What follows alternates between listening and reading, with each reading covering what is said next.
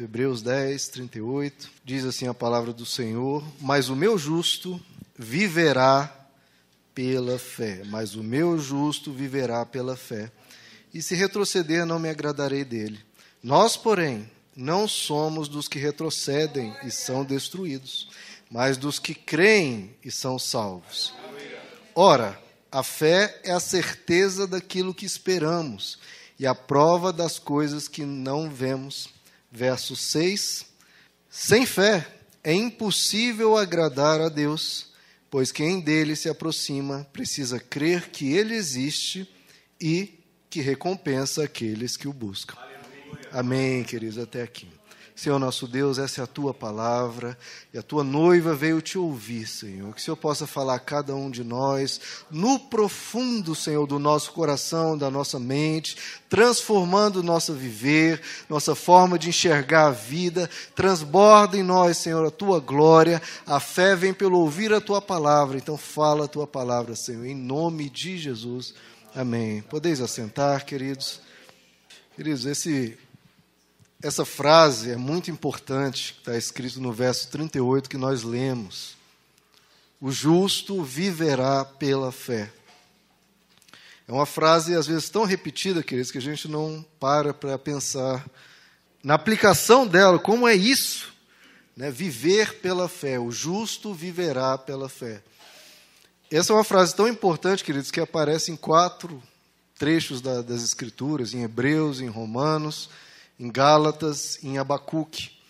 O justo viverá pela fé. E o próprio Deus diz, né? O meu justo, é Deus falando, o meu justo viverá pela fé. Quem aqui quer viver pela fé? Eu quero.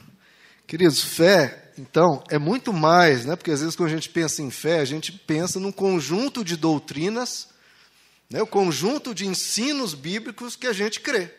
Que a gente acredita, olha, isso aqui é a minha fé, né? É a minha crença, a minha religião. Só que a fé é mais do que isso, né, queridos? Porque não é mero conhecimento. Porque diz que o justo vive pela fé. É uma forma de vida, é uma forma de viver a vida. Diferente de outras formas. Porque existem várias formas que você pode viver a sua vida. Várias formas de enxergar o mundo, várias formas de perceber a realidade e de entender o que acontece à sua volta. Mas o justo, a forma que Deus quer que eu e você vivamos é viver pela fé. Então há muitas formas de viver a vida, queridos. E apesar de essa frase ser tão importante, né, de o justo viverá pela fé, muitas vezes não é isso que eu vejo, queridos. Os cristãos muitas vezes não vivem pela fé. Eu, e das várias formas de, de viver a vida, tem uma que eu vejo que é muito comum hoje em dia, que é viver não pela fé, mas é viver pelos sentimentos.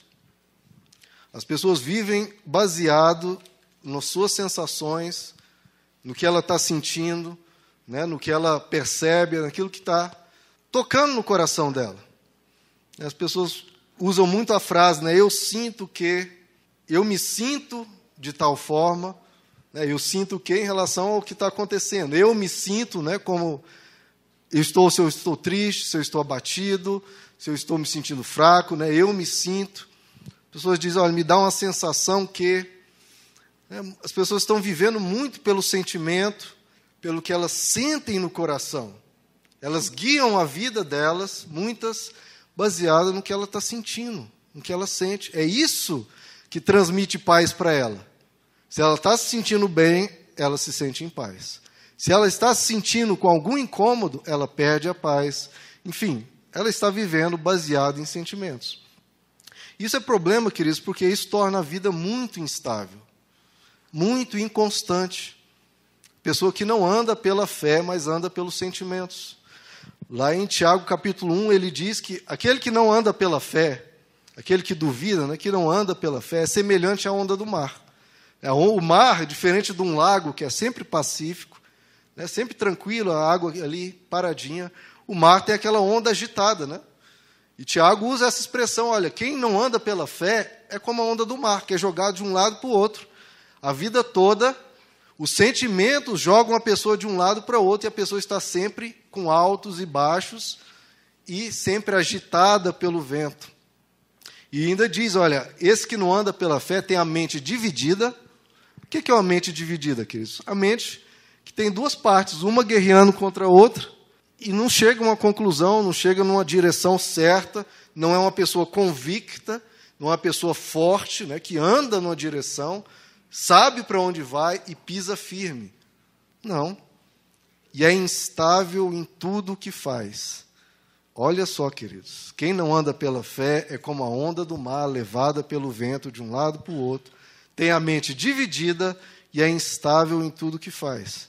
É muito difícil, né, queridos, viver uma vida tão instável, né, como se estivesse andando lá, no, lembrando lá do circo, aquela corda bamba, malabarista andando ali em cima e você sempre aquela apreensão se vai cair ou não. E é isso, é andar é, na firmeza, entre aspas, né, dos sentimentos, que são incontroláveis, são intempestivos, e você não tem muito controle, vai para um lado, vai para o outro, e é muito difícil isso.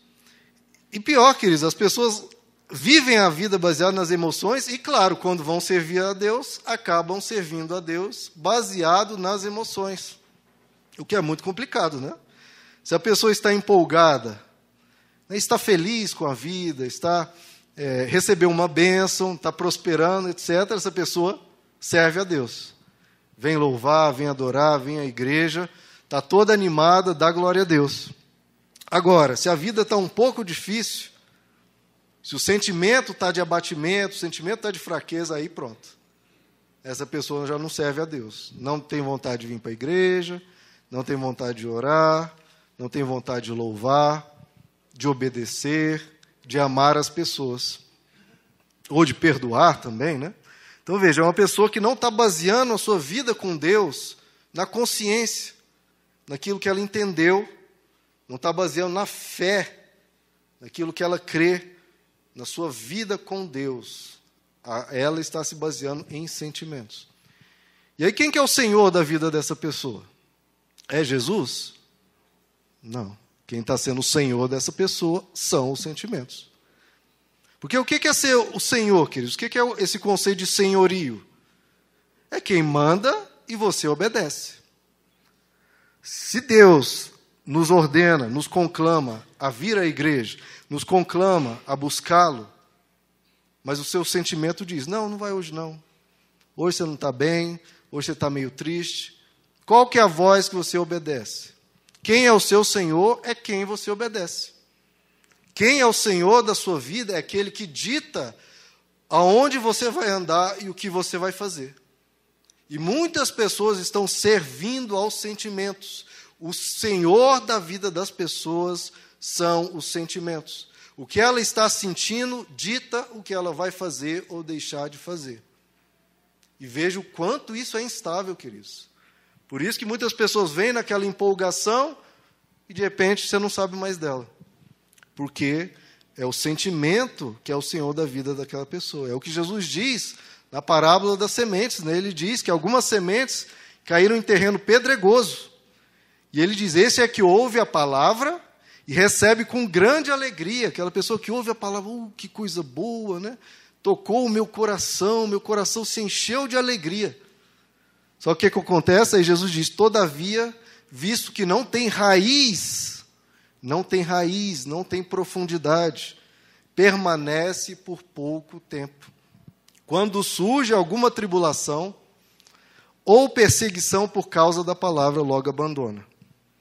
Pessoa ouve a palavra, fica empolgado, mas acontece uma coisa, vem uma tristeza, vem uma perda, vem um sofrimento, vem uma tribulação e a pessoa logo abandona.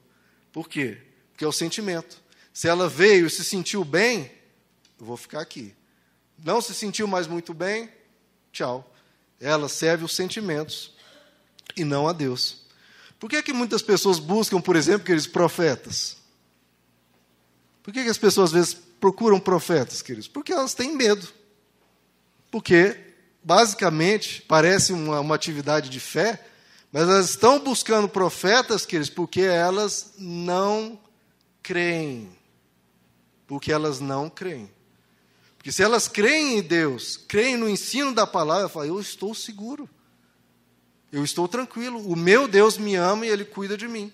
Agora, como a pessoa está insegura, está com medo e não crê, ela precisa de uma empolgação, precisa de um empurrão, precisa de alguém falando umas palavras bonitas, vai atrás de um profeta, que acaba sendo nada mais do que uma cartomante gospel, queridos. Porque não está crendo, porque está escrava das emoções. Não tem nada mais menos confiável do que os sentimentos, queridos. É extremamente não confiável. Imagine Abraão vivendo em Ur dos Caldeus, Deus aparece para Abraão, Deus em pessoa fala para ele: Abraão, sai da tua casa e da tua parentela e vá para um lugar que eu ainda vou te mostrar. Ele abre a porta e Deus só falou: sai. Para onde? Não sei. Deus não me falou. Mas o que, que eu vou fazer? Deus também não falou. Deus só falou: sai da tua casa e da tua parentela e vá. Caminhe, ande e eu vou te mostrar lá na frente. Ande. Me diga, queridos, há um conflito imenso no coração de Abraão neste momento. A fé em um Deus que apareceu para ele e falou, e algo certo, algo que aconteceu, um fato da vida, um fato, apareceu uma voz falando: Eu sou o teu Deus, sai da tua terra e da tua parentela, e eu vou te abençoar e te fazer pai de nações. Um fato concreto. E ele vai confiar nisso ou vai confiar nos seus sentimentos, que são inúmeros. Dizer, não, fica na tua casa. É o lugar que você construiu, está perto dos seus parentes, né? é a cidade que você nasceu, cresceu e viveu com os seus amigos, com a cultura que você conhece, com a língua que você conhece. Todos os sentimentos diziam para Abraão: Abraão, não vá. E só havia uma voz no coração e a fé dele dizendo: Vá, Abraão. Se a gente for falar do sacrifício de Isaac, então nem se fala. O quanto os sentimentos muitas vezes te impulsionam contra Deus, queridos, contra a fé que você tem. E você precisa escolher, quem você vai servir. E viver, queridos, baseado em sentimentos, prestem atenção, viver baseado em sentimentos é fria, queridos. É querer sofrer. Porque nós vivemos num mundo caído, num mundo mergulhado em sofrimento, num mundo mal, queridos, muito mal. E, o, e se você vive baseado nos seus sentimentos, não está ancorado em algo sólido, num mundo que tem tantas mazelas, que você liga o jornal, que você olha para a janela e só vê coisas ruins, o que, é que a pessoa vai sentir e viver e sofrer? Essa pessoa, ou ela se droga, ou cai nos vícios, né, na bebida, no cigarro, nas drogas, ou ela se aliena completamente, se esconde dentro de casa, não quer ligar a TV, fica uma pessoa assim que não quer saber de notícia, não quer saber de nada, não se importa com as pessoas, porque vai ter gente incomodando, vai ter gente com problemas e ela não quer ver sofrimento. Ou elas caem em medo mesmo, em pânico, ou, e por fim, podem cair, inclusive, em depressão. Se você viver baseado em sentimentos, nós sabemos disso. Os consultórios psicológicos, psiquiatras estão cheios de pessoas com medo, com depressão, com pânico. Pessoas que estão acuadas, queridos, pela existência, acuadas pelos sentimentos e se sentindo desamparadas. Elas se sentem sem proteção. Se sentem sozinhas, se sentem desamparadas e se sentem acuadas. Porque olha lá fora e é óbvio que é isso que você vai sentir, é isso que os seus sentimentos vão te passar. Você está sozinho no mundo mal, você está desamparado e não há nada para te proteger, e você é o próximo da fila a sofrer.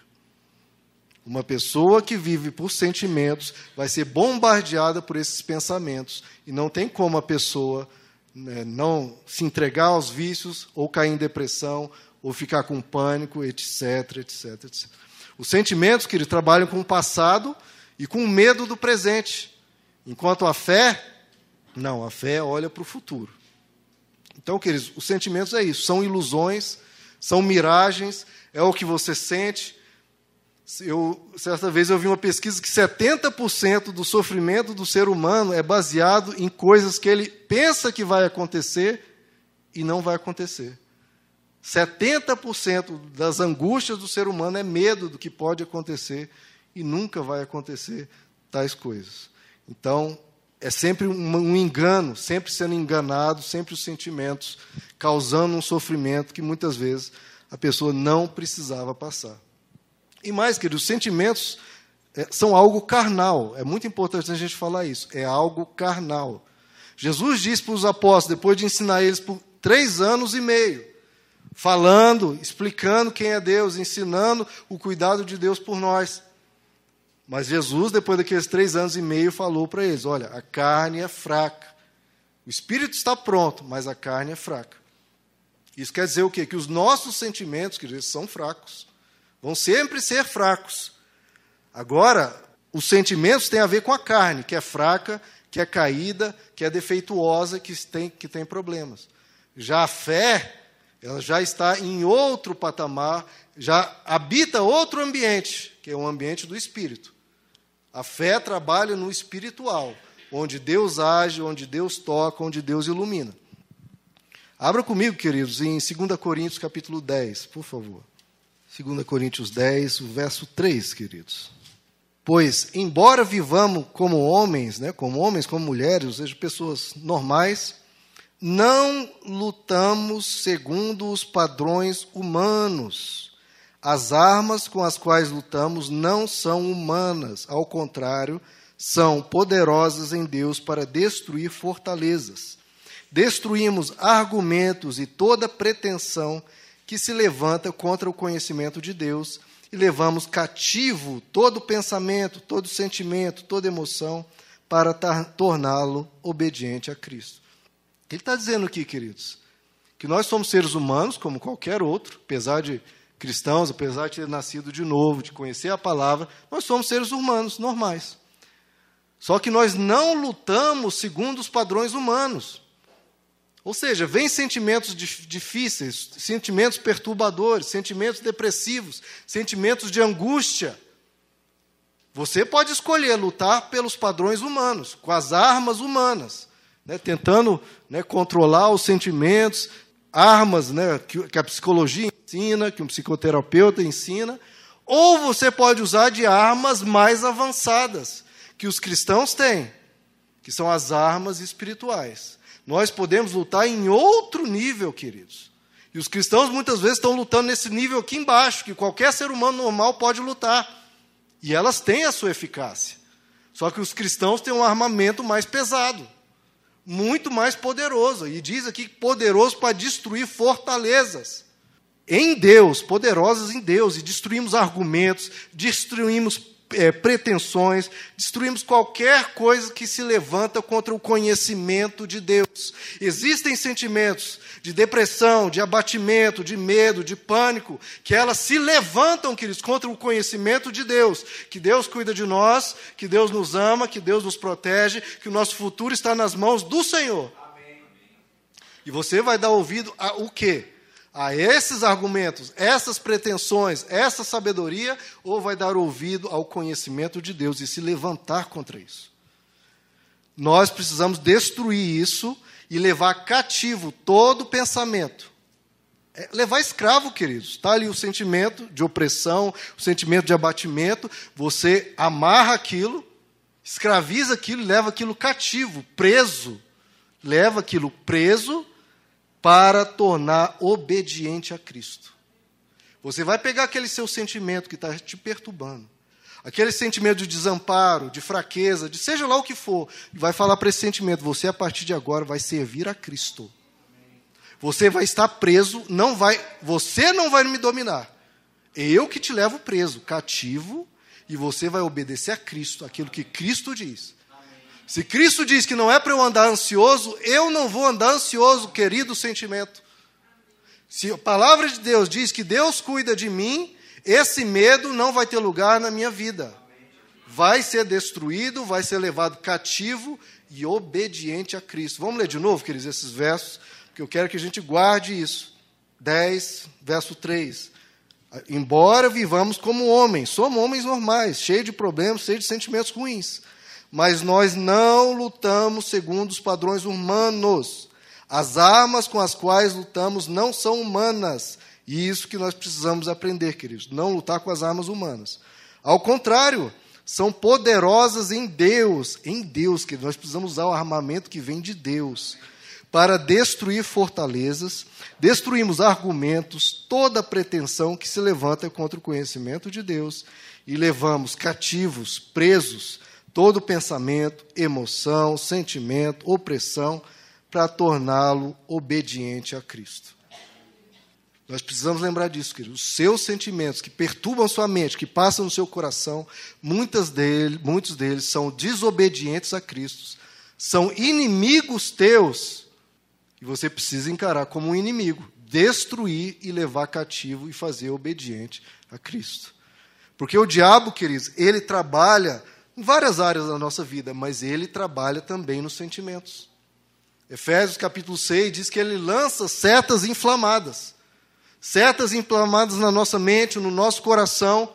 Às vezes aquele sentimento de opressão, aquele sentimento de fraqueza, de abatimento, é uma seta que o diabo jogou sobre você.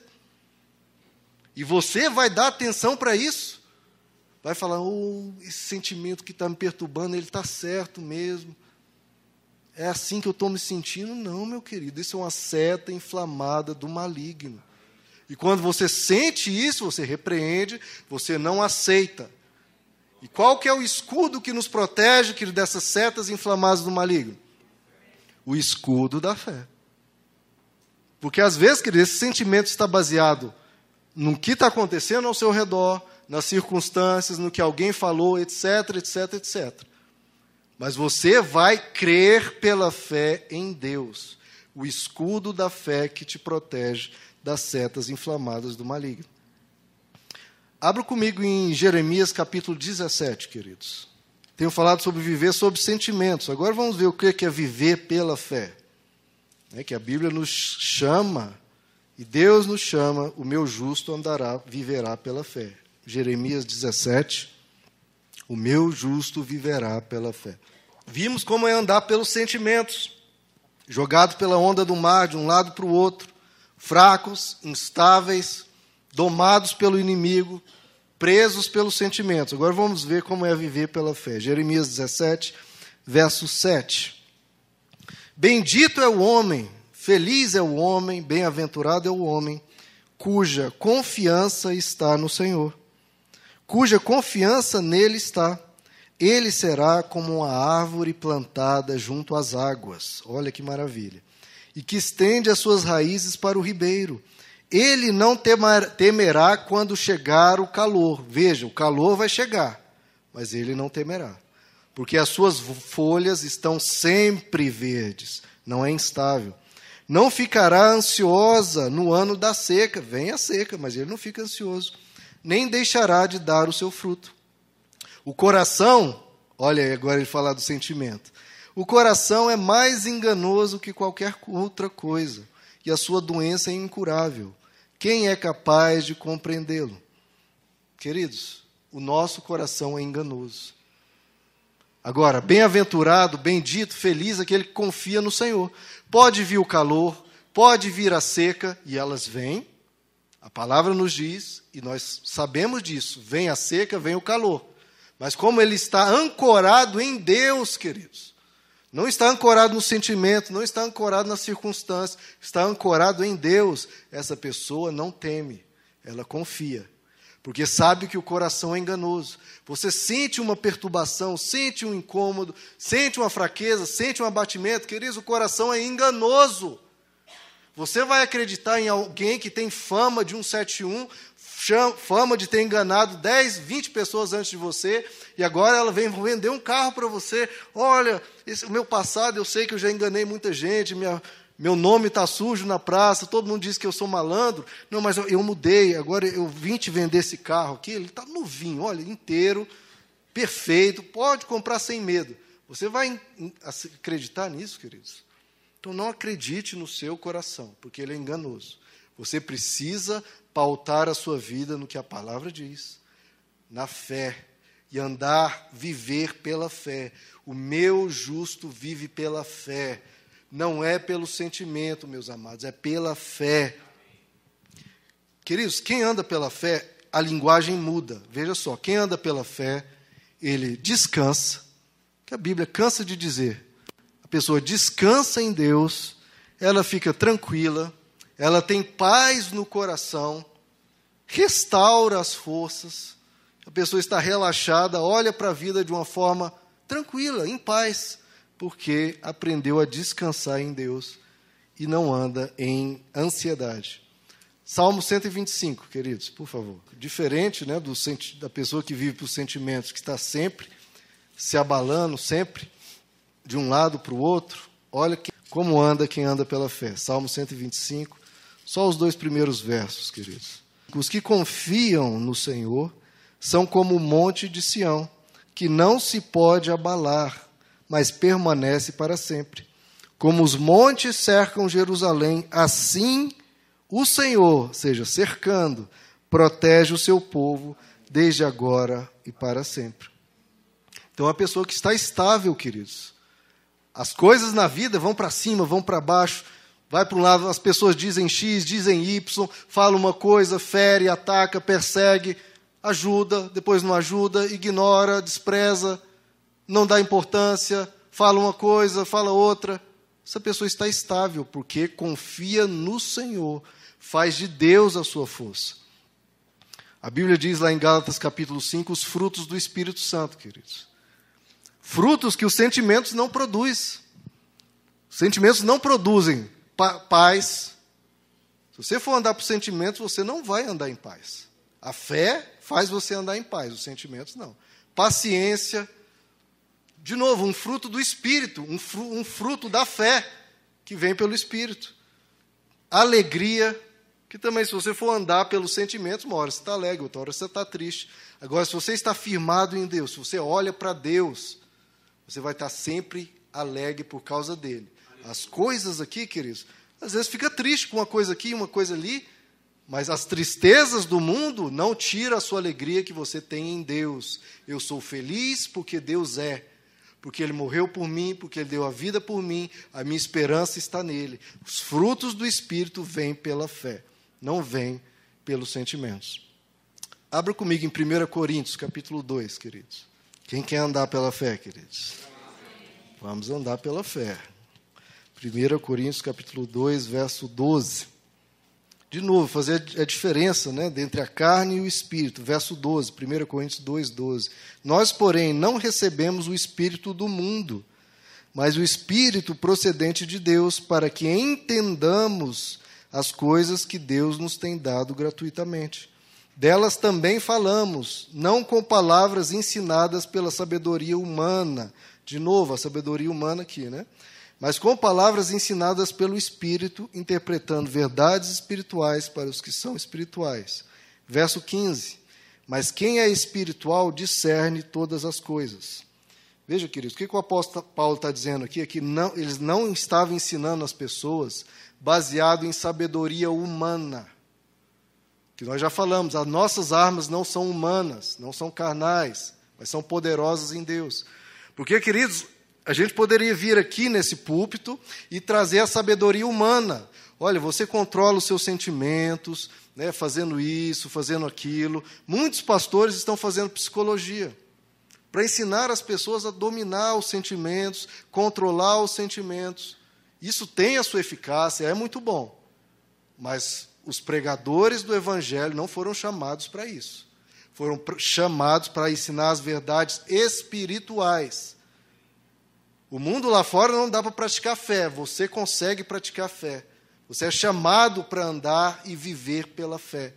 Nós fomos chamados para viver uma sabedoria espiritual. E diz aqui que quem é espiritual discerne todas as coisas. Ele olha para a realidade que vive, para o problema que vive e discerne que Deus tem um propósito, que Deus é bom sempre, que Deus tem tudo sob controle e que Deus cuida de nós. Esse é o espiritual, queridos. Nós precisamos olhar a vida com um olhar espiritual. Se você olha a realidade da sua existência, pensando só no aqui, no agora, no material, nas relações humanas, muito bem, você usa a sabedoria humana. Agora, se você crê que existe um plano espiritual, que Deus está agindo, que há anjos pelejando ao seu favor, que as suas orações estão chegando, queridos, viajando quilômetros e chegando diante do trono de Deus, e Deus está ouvindo aquela tua oração que você faz diante dele, que vê o seu serviço na casa dele, que vê a sua contribuição para o reino. Se você enxerga essa realidade espiritual e você se torna um ser espiritual e discerne todas as coisas, isso que está acontecendo na minha vida tem um propósito. E eu vou ficar firme, vou ficar plantado na rocha do que é o meu Senhor, e eu não vou ser abalado. Porque a vitória pode não vir amanhã, pode não vir depois da manhã, nem semana que vem. Mas quando ela vier, eu vou estar aqui para receber e dando glória a Deus. Porque eu discerno, eu sou espiritual, e eu não vou lutar baseado na sabedoria humana. Não, vou lutar pela fé, com o escudo da fé, crendo que Deus está agindo, que ele não dorme, não dormita o guarda de Israel. Queridos, existe uma realidade dos nossos sentimentos, dos nossos sentidos, e existe a realidade do que o Evangelho nos ensina. Muitas vezes, por exemplo, você se sente culpado, você se sente o pior dos pecadores, você não se sente digno de andar na presença de Deus. Você não se sente digno né, de, de ser chamado filho de Deus, de ser amado por Deus. Isso é sentimento. E o que, que o Evangelho diz? O Evangelho diz que todos os seus pecados foram perdoados, passados, presentes e futuros. Queridos, como que a gente pode olhar para isso aqui, para uma cruz, e não entender que fomos perdoados? Não é que você não é digno, você já foi feito digno. Jesus olhou para você e falou: Eu declaro que a partir de hoje a Valdeci é digna, o Hugo é digno, o, o, o Jacó é digno, o Fábio é digno. Ele declarou isso, determinou isso. Então não interessa o que você está sentindo, não muda o fato que você já foi perdoado em Cristo Jesus. Eu me sinto sozinho, eu me sinto desamparado, eu me sinto sem ninguém. Mas a palavra de Jesus diz: Eu estarei convosco até a consumação dos séculos. Eu vou, mas eu envio o Consolador, que vai estar com vocês, e vocês serão santuário do meu espírito, e ele estará com vocês dia e noite sem cessar. Sente sozinho? Isso é um sentimento. Leve esse sentimento cativo à obediência de Cristo. Fala para esse você se sentindo sozinho? Deus está aqui comigo. Você não fica um segundo, meu amado, sozinho. Você nunca ficou sozinho a sua vida inteira. O olhar de amor de Deus, do teu Pai, está sempre sobre você para cuidar de você. Então, sentimento não é isso que eu vou dar ouvidos. Não, não, não. Ah, eu não me sinto amado. Eu não me sinto amado, eu me sinto uma pessoa assim que ninguém se importa, né, que ninguém dá importância, eu não me sinto amado. Você não se sente amado? Ele te ama ao ponto de dar o seu filho unigênito por você. Deus amou o mundo de tal maneira, ele te ama. E a Bíblia diz que ele demonstrou seu amor por nós quando ainda éramos pecadores. Ele demonstrou, é um fato. Um é um sentimento, baseado em nada. E outro é um fato demonstrado. Ele morreu na cruz por você, porque ele decidiu que eu amo os meus filhos e eu quero eles para mim eternamente. Ele te ama. Ah, eu estou com um sentimento de medo. Eu me sinto assim, como se eu não tivesse protegido. Sobre qualquer coisa pode me acontecer. Eu me sinto inseguro. Isso é um sentimento. A Bíblia diz que Deus tem todas as coisas sob o controle dele, que nenhum fio da sua cabeça cai sem a permissão de Deus, que nenhum dos planos dele podem ser frustrados e que todas as coisas cooperam para o bem daqueles que amam a Deus. Existe o sentimento, e você vai ouvir o sentimento e dizer a palavra é uma mentira, ou você vai ouvir a palavra e dizer esse sentimento é uma mentira. Tem que ser destruída essas fortalezas, esses argumentos, essas pretensões e levado cativos à obediência do evangelho. Queridos, qual sentimento não é curado pela fé? Qual? Não há. Eu dei alguns exemplos: culpa, solidão, não se sentir amado, medo, qualquer sentimento. Se você traz para os pés da cruz e fala: Senhor, eu estou sentindo isso aqui, vai morrer aqui mesmo, na cruz. Jesus encravou todos os nossos medos, todos os nossos sentimentos que nos derrubam ali na cruz, matou tudo ali. E a gente não precisa acreditar em nada disso. Jesus estabiliza o nosso coração, bastando aceitar a realidade que ele existe e que ele é galardoador daqueles que o buscam. Romanos, queridos, por favor, capítulo 4. Vamos viver pela fé, queridos, não pelos sentimentos, pela fé. O meu justo viverá pela fé. E aqui alguém que viveu pela fé. Abraão, Romanos 4, verso 18. Abraão, contra toda esperança, veja que foi até além do que contra o sentimento. Ele foi contra toda esperança. Em esperança creu, tornando-se assim pai de muitas nações, como foi dito a seu respeito. Assim será a sua descendência. Sem se enfraquecer na fé, veja só, sem se enfraquecer na fé, a vida dele estava baseada na fé. Reconheceu que o seu corpo, já de 100 anos, já estava sem vitalidade pois já contava com cerca de cem anos de idade e que também o ventre de Sara já estava sem vigor. Né? Deus havia prometido dar um filho, mas ele já tinha cem anos. Verso 20: Mesmo assim, mesmo com essa realidade, não duvidou nem foi incrédulo em relação à promessa de Deus, mas foi fortalecido em sua fé e deu glória a Deus estando plenamente convencido de que ele era poderoso para cumprir o que havia prometido. Em consequência, isso lhe foi acreditado como justiça. Então, queridos, a promessa que Deus nos faz são inúmeras: de ser o nosso Pai, de ser o nosso galardoador, de ser o nosso protetor, de ser a nossa rocha, de ser o nosso refúgio, de ser o nosso protetor bem presente em tempos de tribulação. E nós precisamos crer, às vezes contra a esperança, contra os sentimentos, e fortalecer a nossa fé e dar glória a Deus, porque basta reconhecer um fato simples, queridos. É simples, que Ele é poderoso para cumprir o que Ele disse ao nosso respeito.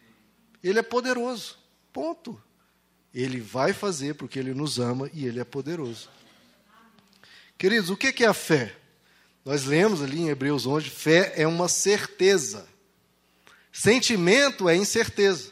Você não sabe, fica com aquela coisa no coração. Agora, fé é uma certeza, é uma convicção. Baseada em quê? Baseada em Deus. Porque Deus é sólido, Deus é fiel, Deus é firme, Ele nos passa paz. E a gente precisa receber isso pela fé, tendo a certeza de que Ele é bom e Ele é galardoador. A fé, queridos, é trazer Deus para dentro do nosso viver. Quem não anda pela fé, queridos, vive a vida normal, de um ser humano normal. Quem anda pela fé traz Deus lá de longe para perto e fala: a partir de agora, Deus faz parte da minha vida e eu vivo a minha vida ciente de que Deus está comigo.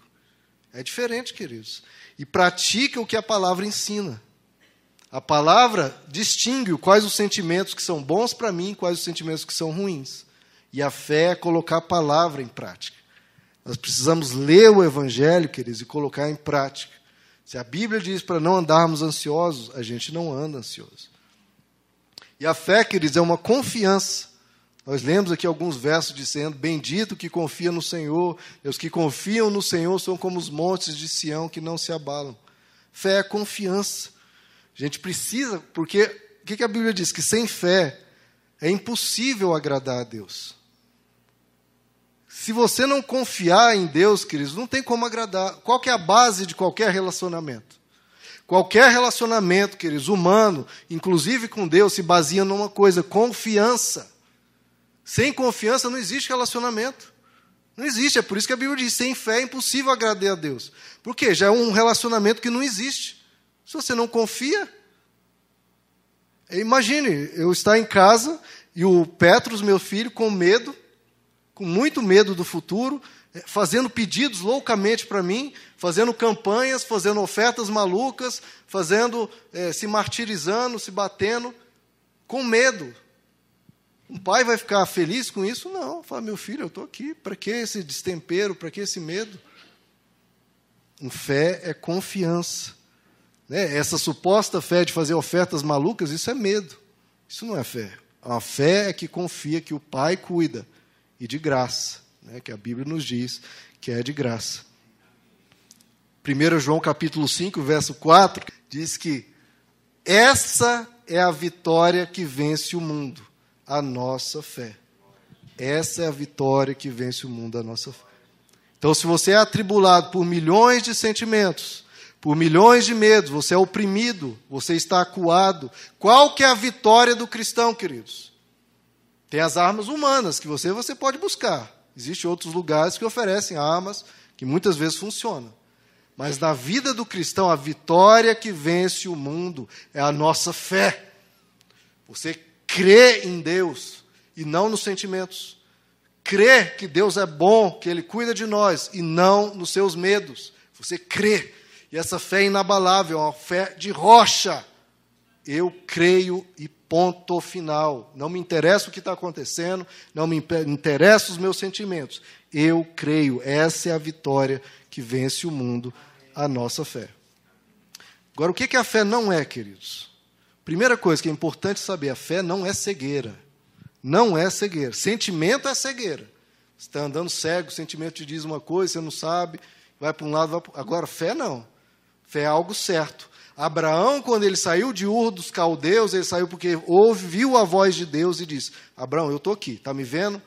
É um fato que eu estou aqui, estou falando com você, está ouvindo? É um fato? Sim. Agora vá. A pessoa vê pelos olhos de Deus, vê que Deus está presente e por isso não tema, não teme. Você, quem já experimentou Deus aqui? Sentiu a presença de Pode levantar a mão. Quem já sentiu a presença de Deus? Quem já viu milagres, ações de Deus que você fala, não, isso só pode ter sido Deus. Se você experimentou isso, queridos, não é cegueira mais. Você experimentou Deus, viu a ação de Deus na sua vida, viu um sobrenatural, viu um ensinamento de repente que você mal esperava, veio uma voz, veio alguma coisa, você experimentou Deus. Isso já é um fato. Então você não está mais cego. É um fato concreto, real, algo que aconteceu. Então você não está cego. Baseado no Deus que se mostrou a você, você anda a partir de agora de olhos abertos na fé e cônscio, consciente que Deus faz parte da sua vida e que você não precisa ter medo. Você anda baseado em algo comprovado, 100%, e a partir disso você enxerga todo o resto todo o resto a partir da realidade de Deus. Como eu falei também, fé não é mera doutrina, não é um mero conhecimento. Olha, o conjunto de doutrinas que eu acredito são esses. Não, fé é mais que isso, fé é vida. Por isso que a Bíblia diz: o justo viverá pela fé.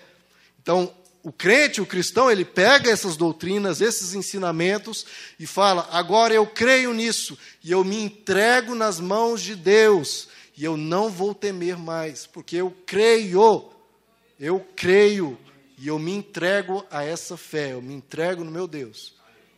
Existe aquela coisa que alguns casais fazem isso, né, em reuniões de casais, né, que fica a mulher na frente, o marido tem que ficar atrás e a mulher tem que se jogar, deixar cair. E tem que confiar que o maridão vai pegar. Essa é a fé, queridos, que se abandona nas mãos de Deus. Se você não tem a coragem de se jogar para o chão, para o ar, e falar: Eu estou seguro. Eu estou seguro. Você crendo se o seu marido vai te segurar, que a sua esposa vai te segurar, quanto mais teu Deus, queridos. Você acha mesmo que vai se jogar para trás e Deus não vai te pegar? Ele vai te pegar. Então você precisa andar pela fé e crer nisso. Mais do que uma doutrina, mais do que ensinamentos, queridos, é algo que você traz para a vida e se entrega e descansa. Mas um detalhe, queridos, fé não é, veja, estou vendo alguns pontos que fé não é. Fé não é sentimento disfarçado. Veja, fé não é sentimento disfarçado, ou seja, eu creio, eu tenho fé que esse aqui é o homem de Deus para mim, a mulher de Deus para mim. Não, isso não é fé. Isso é um sentimento disfarçado de fé. é o que você deseja, é o que você quer, que muitas vezes não é o que Deus quer. Isso não é fé. Fé, queridos, não é o que você quer, é o que Deus quer. E Deus quer o quê? O melhor para você. Quer cuidar de você, quer te proteger muitas vezes daquela pessoa ali que ele não quer, ele sabe que não é bom. Então, fé é o que Deus quer. É crer que ele sabe o que faz e que vai te conduzir para o que é melhor. Fé é crer que vai acontecer, sabe o quê? Não o que você quer, vai acontecer o que Deus quer, que vai dar o que ele quiser. Porque os planos dele não podem ser frustrados. Então, fé, que eles também não é pensamento positivo. Ah, vai dar tudo certo, vai acontecer isso. Não, queridos, fé é, vai acontecer Deus na minha vida. Vai acontecer o que Ele quer, porque Ele reina e me ama. Não sei se vocês acompanharam nas últimas semanas o filho da Eichla, né, uma cantora aí, evangélica famosa, né, todo mundo orando, ela fez uma campanha no Brasil todo orando para que o filho dela fosse curado. Resultado, ele morreu. Isso, isso, queridos, a gente precisa aprender. Deus é soberano. A nossa fé a gente deposita em Deus. Deus, toma, cura, sara, por favor, Senhor. Mas se não acontecer, não é porque Deus não existe ou porque Deus não respondeu às orações. Não. É porque Ele existe e Ele sabe o que faz. Ele é soberano. Creia, queridos, que quando você ora, só tem duas possibilidades. Ou acontece exatamente o que você pediu, ou acontece o melhor, algo melhor. É, isso é fé. Isso é fé. E, queridos, fé também não é crença. Fé não é crença. Prestem atenção, fé não é crença. Deus não tem um compromisso com o engano, ele tem compromisso com a palavra de Deus. Por exemplo, a crença diz, e é, é ensinado em alguns lugares, crença Neste mundo não, deste mundo não tereis aflições. E o que que Jesus diz? Neste mundo tereis aflições. E Deus tem compromisso com a verdade, não com o engano. Há lugares que ensinam, olha, tudo vai dar certo, basta você orar e colocar nas mãos de Deus. E a Bíblia diz, você tem que agir com sabedoria no mundo. Tem que ser sábio, tem que ser inocente como a pomba, mas sábio como a serpente. E se você ora, dá o dízimo, faz campanha, vem servir na igreja, mas não é sábio nos seus negócios, não é responsável, não administra com cautela, Deus não tem responsabilidade com isso, queridos. Então, fé não é crença, fé é a palavra de Deus, o que ela ensina, o todo dela. Queridos, então, como que a gente vence os sentimentos pela fé? Primeira coisa que a gente precisa lembrar: a palavra de Deus nos diz que foi para a liberdade que Cristo nos libertou. E Deus não quer que você seja escravo de coisa alguma. De coisa alguma. Não quer que você seja escravo das drogas, nem das bebidas, nem do cigarro. Mas também não quer que você seja escravo de sentimento nenhum. Às vezes a gente combate essa escravidão de bebidas, essa escravidão de drogas, e há pessoas dentro das igrejas escravas de sentimentos. Não vive pela fé. E você vai ficar escravo a vida toda? Não, foi para a liberdade que Cristo te libertou. E você precisa, segundo ponto, quero que vocês lembrem disso. Você precisa dominar o sentimento, não o sentimento te dominar. Você, vou repetir, você precisa dominar o sentimento e não o sentimento te dominar. Se vem um sentimento, você pega ele e fala: opa, caladinho, deixa eu analisar. Não, está oposto ao que eu creio pela palavra então eu não sigo você. Salmos 37, queridos, por favor. E eu peço, queridos, que vocês, a partir de hoje, procurem viver pela fé. E isso aqui é viver pela fé. Salmo 37, verso 3. Confie, queridos, confie no Senhor. Se jogue para trás, Ele vai te pegar. E faça o bem. Claro, tem que fazer o bem. Assim você habitará na terra e desfrutará a segurança.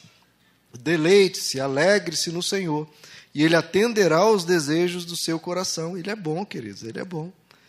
Verso 5: entregue o seu caminho ao Senhor, o seu futuro, confie nele e ele agirá.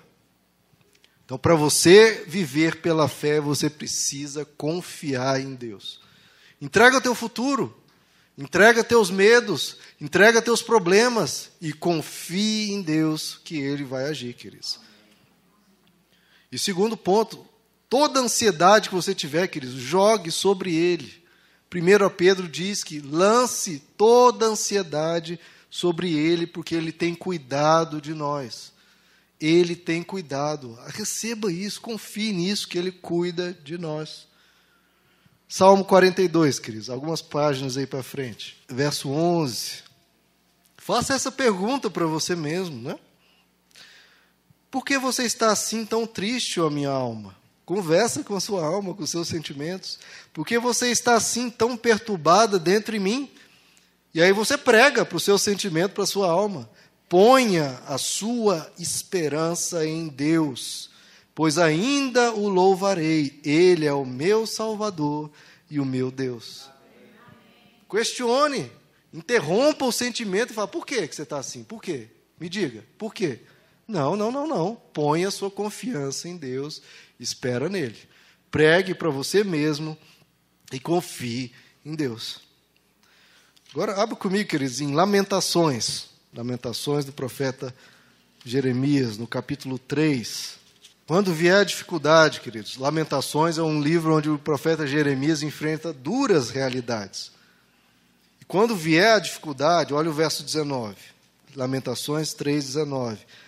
Lembro-me da minha aflição e do meu delírio, da minha amargura e do meu pesar. Olha quanto sentimento aqui, né, queridos? Lembro-me bem disso tudo e a minha alma desfalece dentro de mim.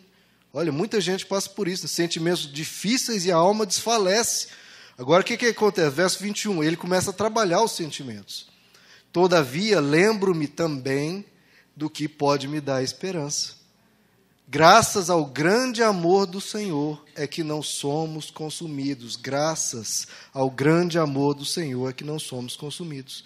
Pois as suas misericórdias são inesgotáveis. Renovam-se cada manhã. Grande é a sua fidelidade. Ele é fiel, queridos. Digo a mim mesmo, olha, querido, você precisa pregar para você. Igual pregou lá para a alma. Digo a mim mesmo, a minha porção é o Senhor. Portanto, nele porei a minha esperança. O Senhor é bom para com aqueles cuja esperança está nele, para com aqueles que o buscam. É bom, é bom esperar tranquilo pela salvação do Senhor. Então você diz a você mesmo, você questiona a sua alma e prega para ela, diz para você mesmo: espera no Senhor, espera, porque isso que você está passando, daqui um ano você vai ver: opa, não é que tudo deu certo? Não é que tudo Deus deu um jeito? E aí você precisa tomar decisão, querido, se você vai dar ouvidos aos seus sentimentos, aos seus traumas, aos seus medos ou à graça de Deus.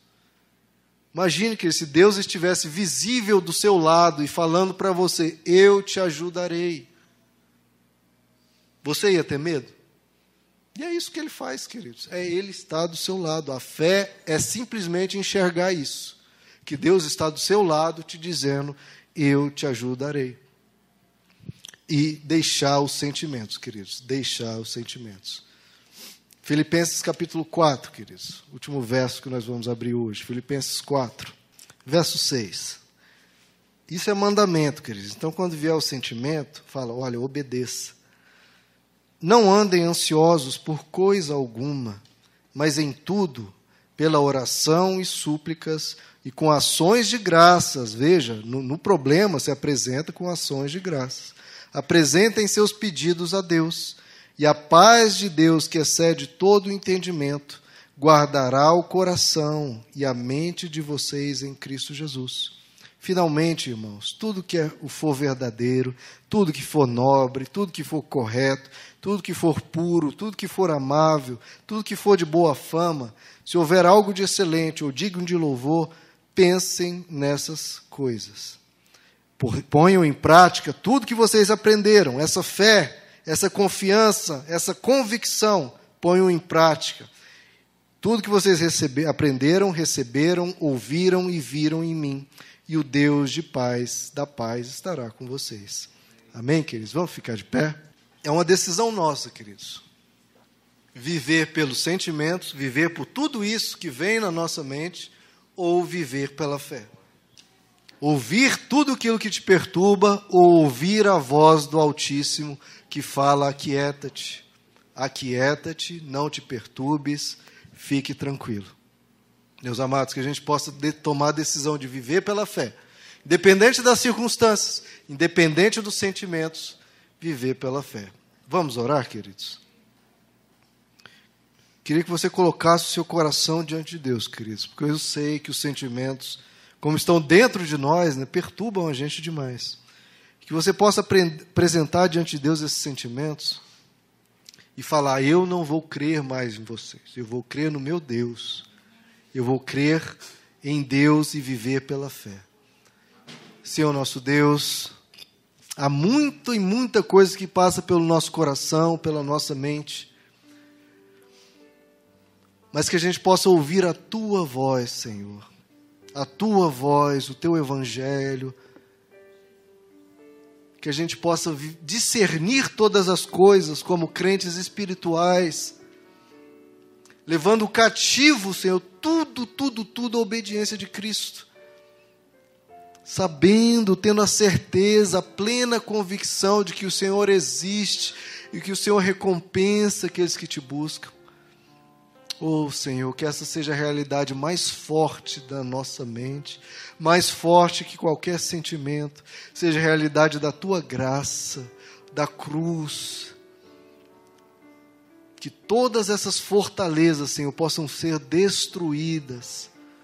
Que a gente possa perguntar a nós mesmos: por que nos perturbar? Por que está triste, ó minha alma? Espera no Senhor, espera no Senhor. Espera. O nosso Deus não falha, Ele é fiel. Ele cuida de nós, Ele é a nossa porção. Bom é esperar no Senhor. Oh, meu Pai, lava o nosso coração de tudo isso, tudo isso que faz nos, nos arrastar a viver uma, uma vida que não é a que o Senhor conquistou para nós na cruz. O Senhor nos libertou para sermos livres para andarmos em liberdade, não escravos e não levando um fardo pesado, não arrastando uma bola de ferro. Que os nossos sentimentos não nos dominem, Senhor, mas que nós, pela fé, declarando a palavra, convictos de quem o Senhor é, no teu caráter, na tua bondade, a gente leve apenas o fardo leve que a nossa alma descanse em Ti, descanse nessa realidade que o Senhor é, que o Senhor é bom, que o Senhor cuida de nós. Lava cada coraçãozinho aqui, Senhor. Que o Senhor ama tanto cada vida, o Senhor se importa tanto, o Senhor está cuidando de cada um. Mas apesar disso, nós estamos com medo, nós estamos preocupados, nós estamos angustiados. Oh, Senhor, que a gente sinta o teu abraço, a tua proteção o teu carinho, Senhor, o teu cuidado que jamais nos deixará sós, o teu amor que suplanta todo o que nós podemos pensar. O Senhor cuida de nós, Pai, lava o nosso coração, abençoa-nos a não andar pelos sentimentos, a não viver pelos sentimentos, mas viver pela fé. Que a gente te sirva não baseado em sentimento, em comoção, em emoções, mas te sirva por quem o Senhor é, pela tua fidelidade, pelo, pelo teu amor por nós.